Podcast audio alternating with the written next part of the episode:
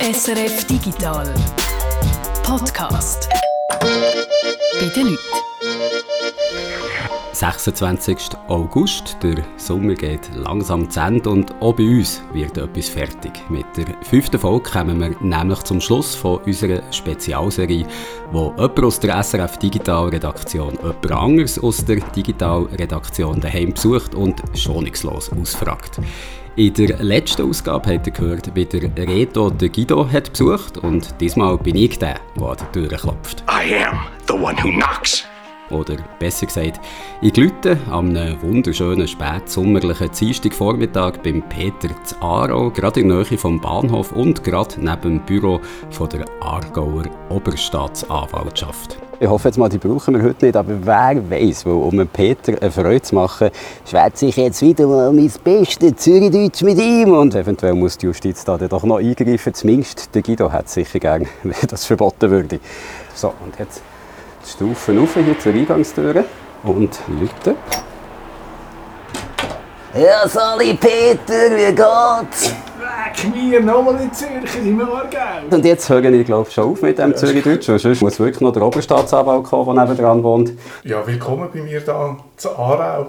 Das ist also wirklich gerade im Sommer ein ganz schöner Ort hier, das Haus mit dem Garten vorne dran. Vielleicht bleibe ich. Es ist glaube ich auch noch ein Bed and Breakfast, oder? Es war mal ein Bed and Breakfast gewesen, und dann ist Covid gekommen und dann haben wir es zutun, weil nichts mehr gelaufen ist. Ich könnte schon der erste Gast sein wieder. Also mir gefällt es sehr gut hier. Ja. Wenn du mir mal Zimmer könntest zeigen dann im Anschluss an unser Interview, Geld hätte ich dabei, ich glaube, das lernt für ein paar Auf Tage. jeden Fall. Wo wollen wir hocken? Wo- Wie wollen wir es machen? Also, wie ich ja gewusst habe, dass du gerne Kuchen hast, habe ich noch etwas Süßes gekauft. Man erfährt in diesem Interview wahrscheinlich mehr über mich als über Peter. So kommen wir also drin in diesem wirklich sehr schönen Wohnzimmer, das so einen Erker hat. Es sind Bilder an der Wand, ein alter Spiegel. Du wohnst nicht allein hier, gell, Peter? Nein, ich wohne mit meiner Partnerin und äh, abwechselnd mit äh, zwei bis vier anderen Leuten. Also mit ihren, mit ihren Kindern, mit ihren erwachsenen Kindern. Manchmal sind dann ihre Partnerinnen und Partner noch da. Also im Moment sind wir gerade zu zweit, aber man weiß nie so recht, wie, es noch, wie sich im Verlauf der Woche noch entwickelt. Du kommst gerade aus der Ferien zurück, gell? Letzte Woche bist du noch in Istanbul. Gewesen. Äh, Ja, ich war in der Türkei. Gewesen. Wir sind äh, zu viert äh, auf Antalya zuerst geflogen und dann dort an der Südküste entlang. Ja, und dann am Schluss sind wir noch in Istanbul. Gewesen.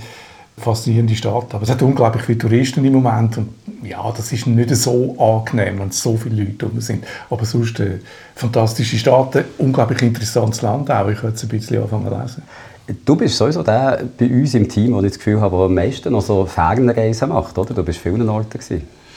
Ja, also vor allem in Asien. Also mich fasziniert schon seit 40 Jahren Japan. Also ja, am Anfang fasziniert es einem, nachher wird es dann irgendetwas anderes, ein Interessen oder so. Ja, Japan und dann von Japan aus äh, auf China und auch zum Teil auf Korea, weil halt die Kulturen zusammenhängen. Oder auch Vietnam. Südamerika und Amerika zum Beispiel kenne ich praktisch nicht, da bin ich nur einmal kurz gewesen. Aber trotzdem höre ich immer wieder gerne von deinen Reiseerlebnissen, wenn du zurückkommst.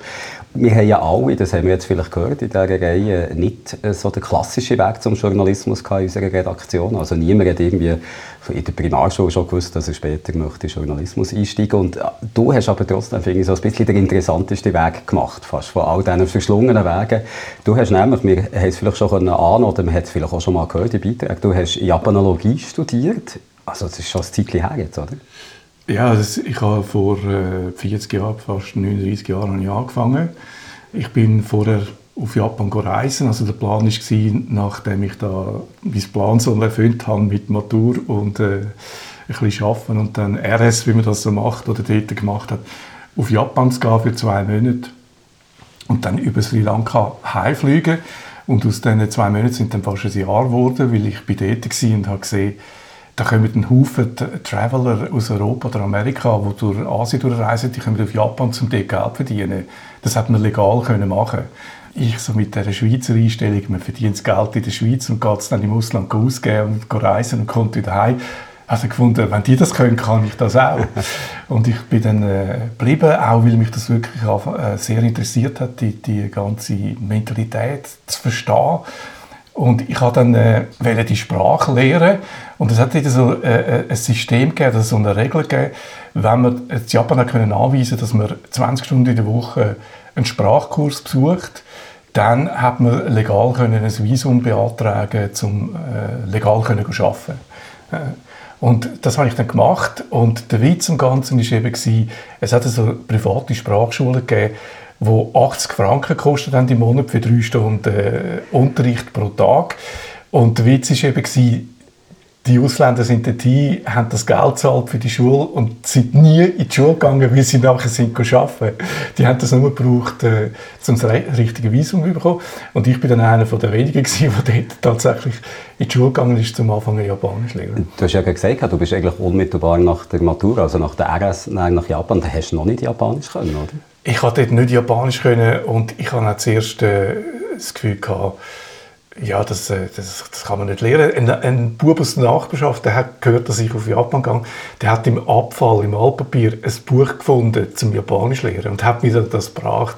Und ich habe das angeschaut und gefunden, vergiss es, oder?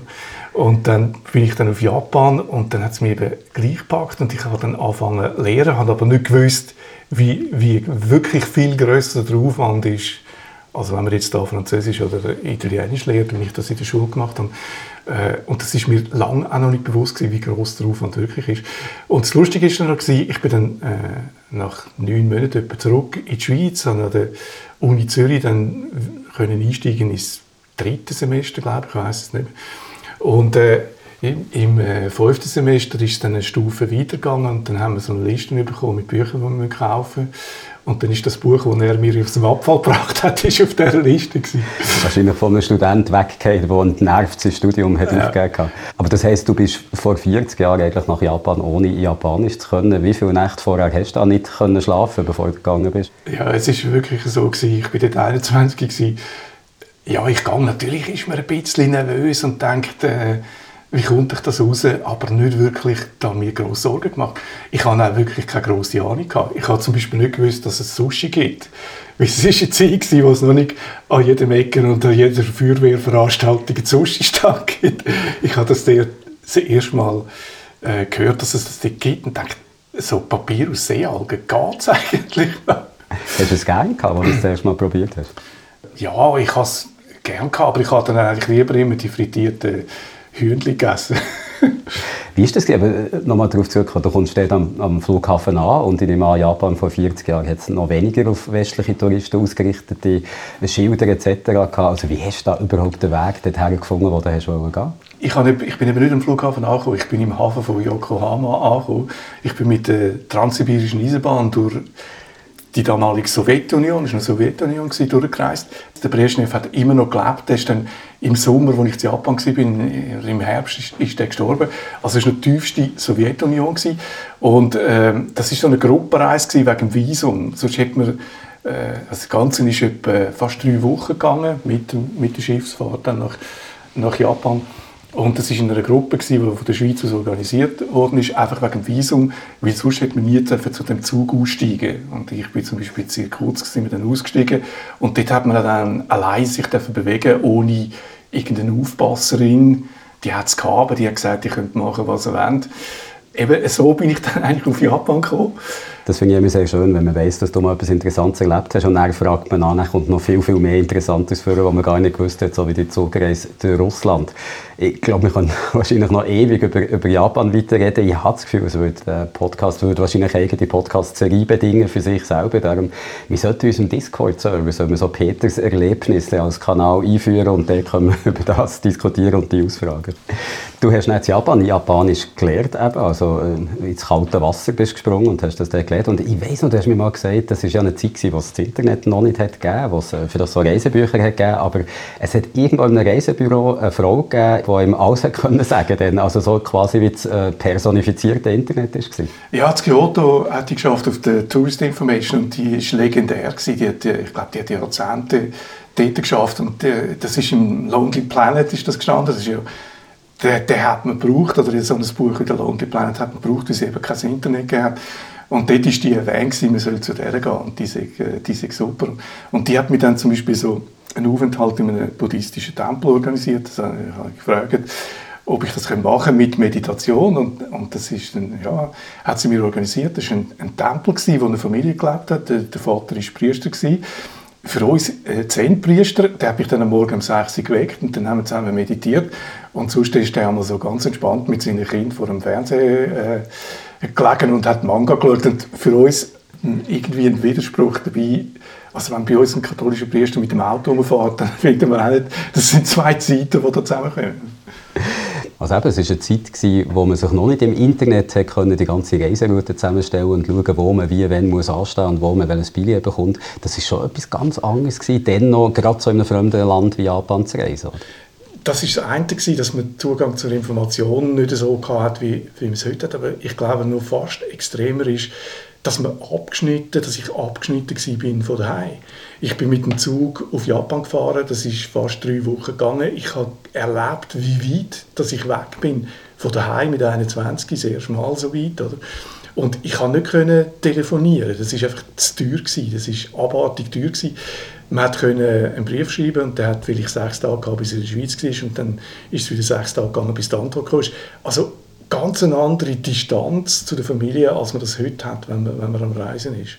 Ich habe jetzt gesagt, es hat das Internet dann noch nicht gegeben und das hat es auch noch nicht gegeben, wo du dein Studium hast angefangen hast. Also auch keine Apps, die dir beim äh, Übersetzen von fremden Sprachen haben können helfen Und ich glaube, auch das hast du mir mal gesagt, das Studium dann hat noch sehr viel daraus bestanden, einfach nachschauen, was das ein bestimmtes Wort auf Deutsch heißt. Oder? Also was man heute machen kann, einfach das eingeben in irgendeine Übersetzungs-App und dann spuckt es ihm aus, das ist man dann noch weit, weit weg davon gewesen. Ja, weit weg davon. Und es ist vor allem bei den, bei den Zeichen ist es wahnsinnig mühsam, weil es gibt so ein System, wie man ein Zeichen in einem Wörterbuch findet, mit äh, Strichzählen. Also es gibt so bestimmte Formen, die immer wieder vorkommen und dann muss man die Formen kennen, es sind etwa 200 und nachher muss man Strich zählen und aufgrund von den, diesen Angaben findet man dann das Zeichen in einem Wörterbuch. So ein bisschen ähnlich wie Pflanzen bestimmen, oder? Mit, mit dem Pins, etwas, was ich nie haben können. Äh, und das ist einfach die, eine wahnsinnige Hürde, weil man kommt fast nie an den Punkt, wo man kann lesen kann, so dass es Freude macht. Es ist äh, äh, immer die Bremse da von diesen Zeichen und das Japanisch ist ein unglaublich großer Fortschatz und eben das Bremsen dann, wenn man jedes Mal so muss nachschauen und, und heute ist das natürlich anders. Heute ähm, für den Kindle E-Book-Reader von Amazon äh, gibt es äh, japanische Wörterbücher und dann muss man das Wort antippen und dann wird es einem nachgeschaut. Kannst du heute noch Japanisch lesen? Also es kommt darauf an, was es ist. Ich habe mir so einen, einen japanischen Kindle eingerichtet, wo ich äh, ja, ab und zu mal, mal brauche, um einen Text zu lesen. Oder, ja, ich habe vielleicht in, insgesamt zwei, drei Bücher auf dem Kindle gelesen und das sind immerhin noch zwei, drei Bücher mehr als während dem ganzen Studium ganz durchgelesen. Du hast aber auch noch einen Doc-Film gemacht, gell, über die japanischen äh, Schriftzeichen. Ja, ich habe nach, dem Studium, oder wo ich das zweite Mal in Japan war, für zwei Jahre an der Universität, äh, habe ich so wieder die Freude am Fotografieren entdeckt und bin immer mit einem Fotoapparat rumgelaufen. Und ich hatte dann so das Gefühl gehabt, äh, Dokumentarfilm ist so, wäre so etwas für mich in Zukunft, oder so das Recherchieren einerseits, äh, eben sich da vertiefen, zum Beispiel die japanische Kultur, und dann das Umsetzen mit fotografischen Mitteln, mit, mit Film. Und ich habe das nach dem Studium so auch verfolgt. Ich habe äh, äh, drei Jahre lang als, als Tönler, sagt man, Ton, Tontechniker, Tönte so hochgestochen, äh, geschaffen als Freelance, aber vor allem fürs SRF, für ausländische Stationen. Und so eigentlich so ein bisschen gelernt, wie, wie man filmt, wie man so konventionell so eine Reportage macht. Und ich habe dann das können aufgleisen, dass ich eine 50 Minuten Produktion machen über die japanische Schrift. Also was haben wir bis jetzt alles gehabt? Äh, Japanisch, also Japanologie, Informatik, Filme, Tönler. Äh, du bist nicht ein Mann, der, viel Hüte hat, du trägst eigentlich das ganze Hutgeschäft, könnte man sagen. Und ich weiss von dir, dass du auch noch andere Jobs hast. Ich glaube, Zeitungsausträger, oder? Ja, ich habe für ein grosses Schweizer Medienunternehmen im Bereich Logistik äh, geschafft. Das heisst, dann gut, dann gut. Nacht im Niederdorf, damals noch Vergnügungsviertel von Zürich, äh, Tageszeitung verkauft, umeinander gelaufen und gerufen. Tagi vom Morgen, in allen Beizen und Bars dort und äh, das sind, wir sind so drei Japanologiestudenten gewesen, die, sich das Geschäft untereinander aufgeteilt haben. Weil das ist sehr lukrativ gewesen, wenn man gewusst hat, wie man es machen muss. Also ist die Zeit eigentlich frisch ab der Druckpresse gekommen, die hat sie in Empfang genommen und sitzen in Niederdorf für Ticken und mit den vergnügungssüchtigen Leuten, die die News vom nächsten Tag schon haben wissen Ja, das hat funktioniert bis etwa um halb eins und dann sind die Leute dann äh, langsam heimgegangen und die, die noch geblieben sind, die haben Angst im Kopf, ganz Zeitung lesen. Wenn wir schon in der Nacht sind, Nachtportier, bist du glaube ich auch mal gewesen, noch? Nachtportier bin ich in, in einem äh, Hotel in Zürich, im Hotel Lebendhaus. Und äh, dort habe ich dann den, den Michael Marr, den Moderator vom SRF 1, kennengelernt. 30 Jahre bevor er mir wieder begegnet ist dann im Radio. Also es hat nichts damit zu tun, dass ich am Schluss beim Radio gelandet bin. Und wir haben einfach zufällig dort während dem Studium beide dort den Job gehabt. Ich bin nicht sicher. Also ich würde sagen, das ist doch eine, ganz klare Korrelation. Also wenn du später mal zum Radio willst, dann musst du irgendwann schon als Nachtportier gearbeitet haben. Döndler bist du eben auch noch gewesen. Kannst du mal sagen, was du da so gemacht hast und für wen dass du da so Sachen gemacht hast? Da geht es darum, dass man äh, mit einer Equipe unterwegs ist. Also wenn man das äh, fürs Fernsehen ENG, Electronic News Gathering heißt das, äh, macht, dann ist ein Journalist dabei, eine Journalistin und ein Kameramann, meistens sind es tatsächlich Männer, und eben der Unterste in der Hierarchie ist dann der, der für den Ton verantwortlich ist. Der interessiert eigentlich nur, wenn irgendetwas schiefgegangen ist mit dem Ton und sonst nicht. Nein, äh, eben, man hat die, die, den Boom, die, die Stangen, oder, wo das Mikrofon dran ist, man hat einen, einen Mischer, wo man äh, den Pegel richtig einstellt, das ist mit der Kamera verbunden und man ist dafür verantwortlich, dass der Ton stimmt und es ist tatsächlich wichtiger, als man meint, weil an eine schlechte Bildqualität kann man sich gewöhnen, wenn, äh, wenn es eine gute Story ist, aber an schlechten Ton, wo man die Leute fast nicht versteht, gewöhnt man sich nie. Es, es, es ist nicht wahnsinnig schwierig zu machen. Also mein, mein äh, ähm, Spruch war immer, es sieht vielleicht einfach aus, aber eigentlich ist es noch viel einfacher. Du hast gesagt, du hast, äh, man braucht den, den Baum, also die lange Stange, die man zum Teil auch lang über dem Kopf muss haben. Hast du aber sehr lange müssen aushalten mit dieser Stange da? Ja, aber es ist irgendwie gar nicht wahnsinnig anstrengend. Man kann es so machen, dass es gar nicht anstrengend ist. Wobei ich habe letztes Mal ein Foto gesehen aus dieser Zeit und habe das Gefühl, ich bin oben wirklich ein bisschen breiter gewesen als heute. Da habe ich dann angefangen zu fragen, ob es tatsächlich von dieser Stange gekommen ist. Wo wir mal vorher schnell nicht aufgenommen haben, habe ich dir gesagt, es ist eigentlich sehr angenehm, zu jemandem ein Interview machen, den man schon kennt, weil dann ist man nicht so aufgeregt und weiß eigentlich schon, was einem erwartet. Und einen anderen Vorteil hat es auch noch, ist mir jetzt gerade eingefallen. Ich weiß nämlich schon viele Sachen, die ich dich fragen kann, weil wir schon manchmal so darüber geredet haben. Ich weiß, dass du auch irgendwann mal für Kasperli, der Jörg Schneider und sein bester Freund, Paul Bühlmann, hast geschafft, oder? Ja, das war gerade, als ich fertig war mit, mit dem Studium. Da bin ich äh, auf, auf, noch auf einer Zeitungstour durch Niederdorf. Und da hatte es so eine Gruppe von, von vier, fünf Männern, die es äh, da im Niederdorf und nachher noch andere noch bis am Morgen um zwei, halb drei ausgehalten haben, locker, fast jeden Tag. Und der eine von denen, der hat äh, für das Bernhard Theater geschafft und der, der, hat gesagt, du kannst doch Auto fahren. Und ich habe gerade etwa einen Monat vorher eine Prüfung gemacht. Er hat gesagt, ja, ja, er sucht dringend einen, der mit ihm auf die Tournee kommt. Und dann, äh, weil ich nichts zu tun hatte, keinen Job hatte, habe ich gesagt, ja, ich komme mit. Und das ist eine Tournee vom Berner Theater organisiert. Äh, Jörg, Schneider und Paul Bühlmann sind der Zugpferd die haben die Hauptrolle gespielt in einem Schwank. Und ich habe dann gesagt, ja, ich mache das. Und wir haben uns dann da getroffen, irgendwie am äh, Montag am Morgen um 11 Uhr und, und sind dann, also der Plan war, wir fahren jetzt da irgendwo aufs Land raus und, und stellen dort in einer Mehrzweckhalle die Bühnen auf, das ganze Bühnenbild, und die spielen das und wir brechen wieder ab und gehen heim. Und dann laufen wir zusammen da zum Auto und er zeigt auf den Lastwagen und sagt, das ist, das ist unser Auto. Und ich meine, der macht einen Witz. Weil ich bin noch nie in meinem Leben ein eigenes Auto gefahren und ich, bin, ich kann nicht, heute noch nicht gut Auto fahren und ich habe dann mit dem Lastwagen umeinander fahren.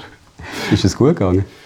Ja, es ist, es ist äh, gut gegangen. Also wir haben dann, am ersten Ort haben wir müssen, habe ich müssen hinter einen steilen Hang drauf fahren. Und äh, es hat dann etwa noch dreiviertel Stunde nach Kupplung gestunken, nachdem ich dort hochgefahren bin. Das Ganze klingt wie etwas, was andere Leute als Albtraum hätten. Du musst kaum, hast die Autoprüfung gemacht, gerade schon mit einem Lastwagen rückwärts in einen Ort fahren. Der Lastwagen war bis unter das Dach vollgeladen. Es hat wirklich ein unglaublich schweres Bühnenbild drin gehabt, es hat Teppich drin gehabt. Und äh, der Kollege, der dabei war, der gewusst, in welcher Reihenfolge dass man den muss einladen muss, dass man am Schluss eine Türe zubringt, weil sonst wäre es nicht mehr gegangen. Und der Lastwagen war auch überladen. Gewesen. Es ist nachher einmal passiert, zum Glück bin ich dort nicht mehr dabei gewesen, dass der Motor auf der Autobahn kaputt gegangen ist. Und dann haben sie den Lastwagen auf den Bahnstreifen stoßen und den zweiten Lastwagen kommen lassen und das ganze Bühnenbild vom ersten Lastwagen auf den zweiten Lastwagen umladen auf den Bahnstreifen. Du hast äh, Informatik im Nebenfach studiert. Hast du als Kind schon einen Computer gehabt?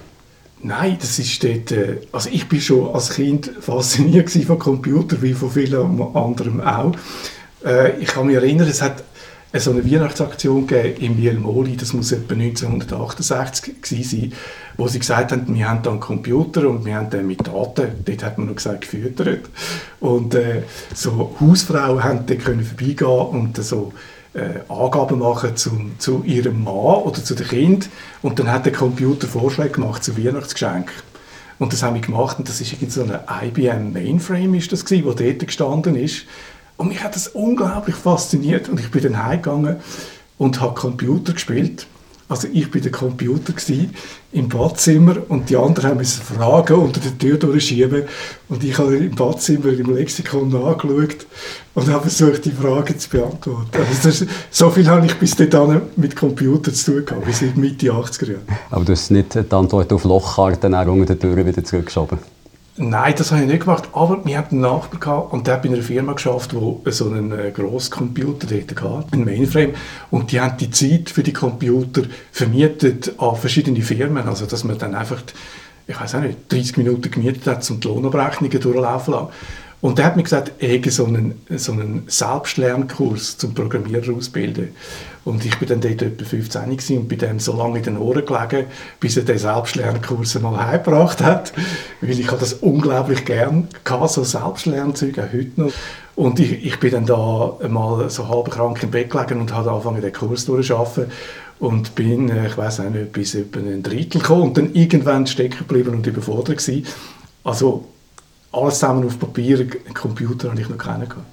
Und Informatik als Hauptfach im Studium, das hättest du dir jetzt dann noch nicht überlegt? Nein, das habe ich mir dort noch nicht überlegt. Also ich habe dann nach dem, nach dem Dokumentarfilm gemerkt, es wird sehr schwierig von Dokumentarfilmen zu leben. Ich habe gefunden, man, man braucht eigentlich zu viel Zeit, um dem Geld nachzurennen und äh, weniger und kommt gar nicht eigentlich zum Filmen, zu dem machen, wo, wo man gerne macht.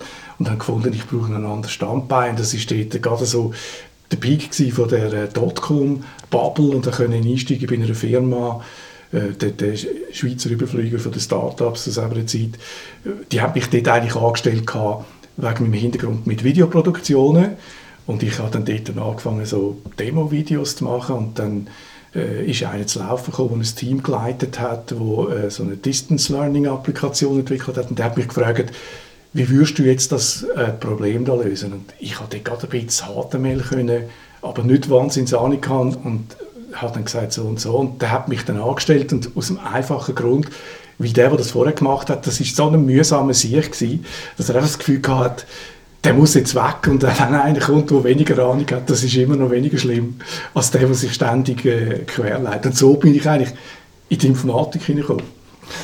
Ich habe nachher gewechselt zu einer grossen Firma mit drei Buchstaben, internationaler Büromaschinenhersteller.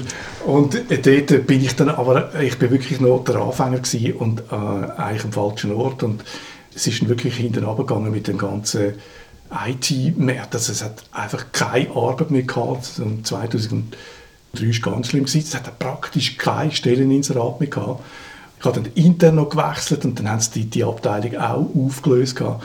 Und ich musste dann nachher äh, eine Stelle suchen und das ist nicht einfach gewesen. Ich habe dann für verschiedene Startups äh, geschafft und wo dann zum Teil auch sehr schnell wieder äh, eingegangen sind und habe mich dann aber so ein bisschen können aufschaffen, auch weil ich mehr Erfahrung habe.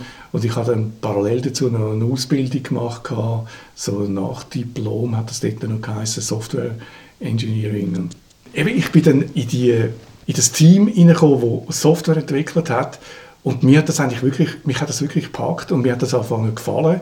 Ich hätte es nie gedacht von mir. Also ich habe während dem Studium dann im Nebenfach müssen so ein bisschen einfache Sachen musste programmieren, so ein bisschen, ja, primitive Bibliotheksverwaltung. Und ich hätte nie gedacht, dass mich das mal packt und dass, dass mir das wirklich Freude macht. Das finde ich noch lustig, dass es das gibt, oder dass man äh, sich selber quasi überrascht, dass man plötzlich etwas sieht, dass ich selber wo man vorher nicht erwartet hätte. Ich habe mit Inder und äh, Chinesen zusammen geschafft und die haben jetzt, die SAP-Generation hat zum Teil noch keine freie Berufswahl gehabt. Dann hat man einfach gesagt, du studierst jetzt Informatik. Und ich habe das immer schrecklich gefunden. Und so diese Erfahrung hat das eigentlich ein bisschen relativiert, oder? Dass man auch, wenn man halt gezwungen wird, um etwas zu machen, plötzlich merkt, doch, das gefällt mir.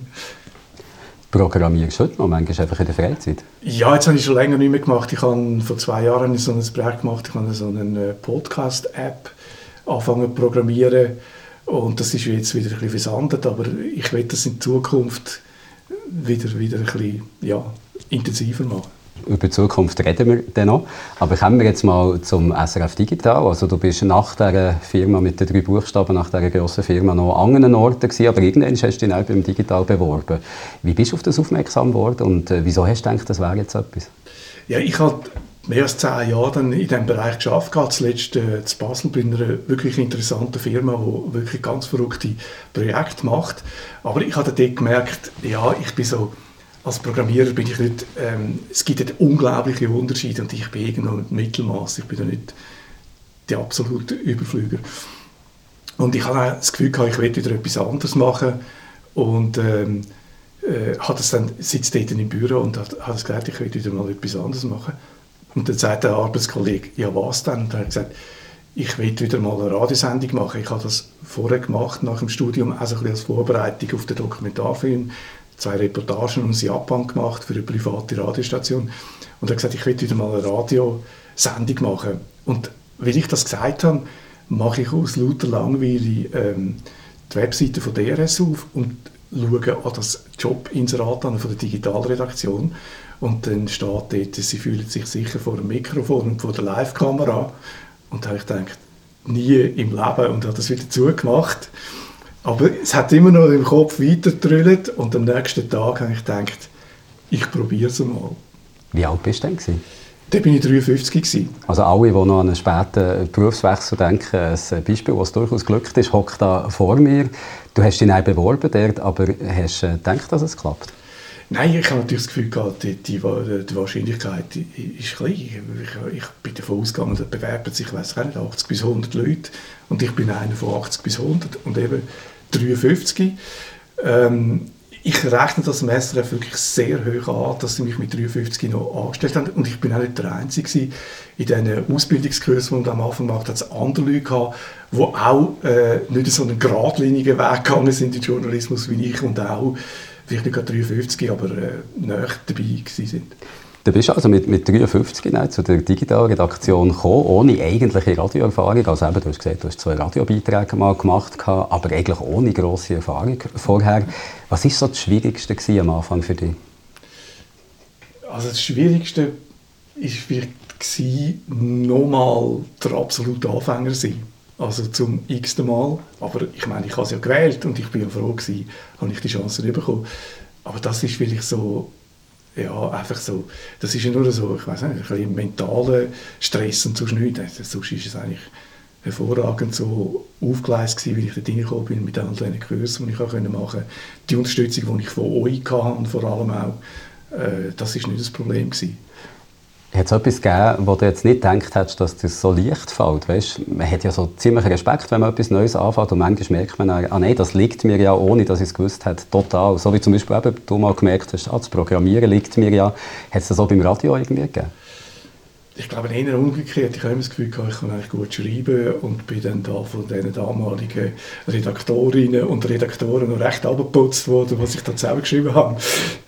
Also, aber was mir auch noch in den Sinn ist, wo äh, du erzählt hast, deine grösste Panik vor dem ersten Live-Auftritt war, dass du anfängst zu fluchen. Ja. Meine grösste Panik war, dass ich so einen Aussetzer habe und einfach nicht mehr weiter weiss, was sagen. Einfach, und ich habe dann, um das zu verhindern, meine ersten, meine ersten Beiträge auf 1000 und zurück einfach so immer wieder eingeübt, dass einfach so die Muskeln noch weiter schwätzen, wenn sie irgendwie ausgesetzt hat. Und ich glaube, so tönt es.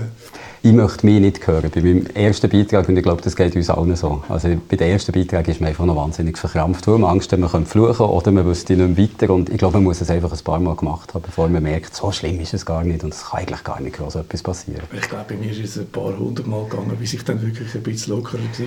Und was auch noch schlimm ist, wenn man am Anfang einen Versprecher macht, dann denkt man, oh, jetzt, ist, jetzt habe ich es verbockt. Und dann kommt gerade der nächste Versprecher. Dabei, oder wenn man mal kurz eine Pause macht und weiterredet, man hat selber das Gefühl, die Pause ist viel länger als sie ist und bringt sich selber dann auch raus mit dem.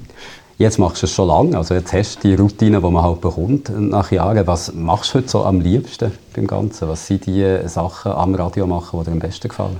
Also am liebsten mache ich schon die, die Reportage für, für den Podcast äh, zu Wissenschaftlerinnen und Wissenschaftlern an der ETH und die können löchern mit Fragen und das aufnehmen und äh, vielfach laufe ich dann aus und denke, es ist super gewesen, aber jetzt wäre es eigentlich genug für mich. Nein, man muss natürlich dann nachher einen Beitrag machen und das ist natürlich dann Arbeit und es ist also ein bisschen Kampf, weil man nicht mit Kill You Darlings, oder? man kann nicht alles reinbringen, man muss Entscheidungen treffen. Aber wenn es dann am Schluss wieder fertig ist, hat man wieder Freude dran. Und was waren so die Highlights, gewesen, die du bis jetzt erlebt hast? Was wird dir so, wenn du mal pensioniert wirst? Und auf das kommen wir als nächstes noch zu reden.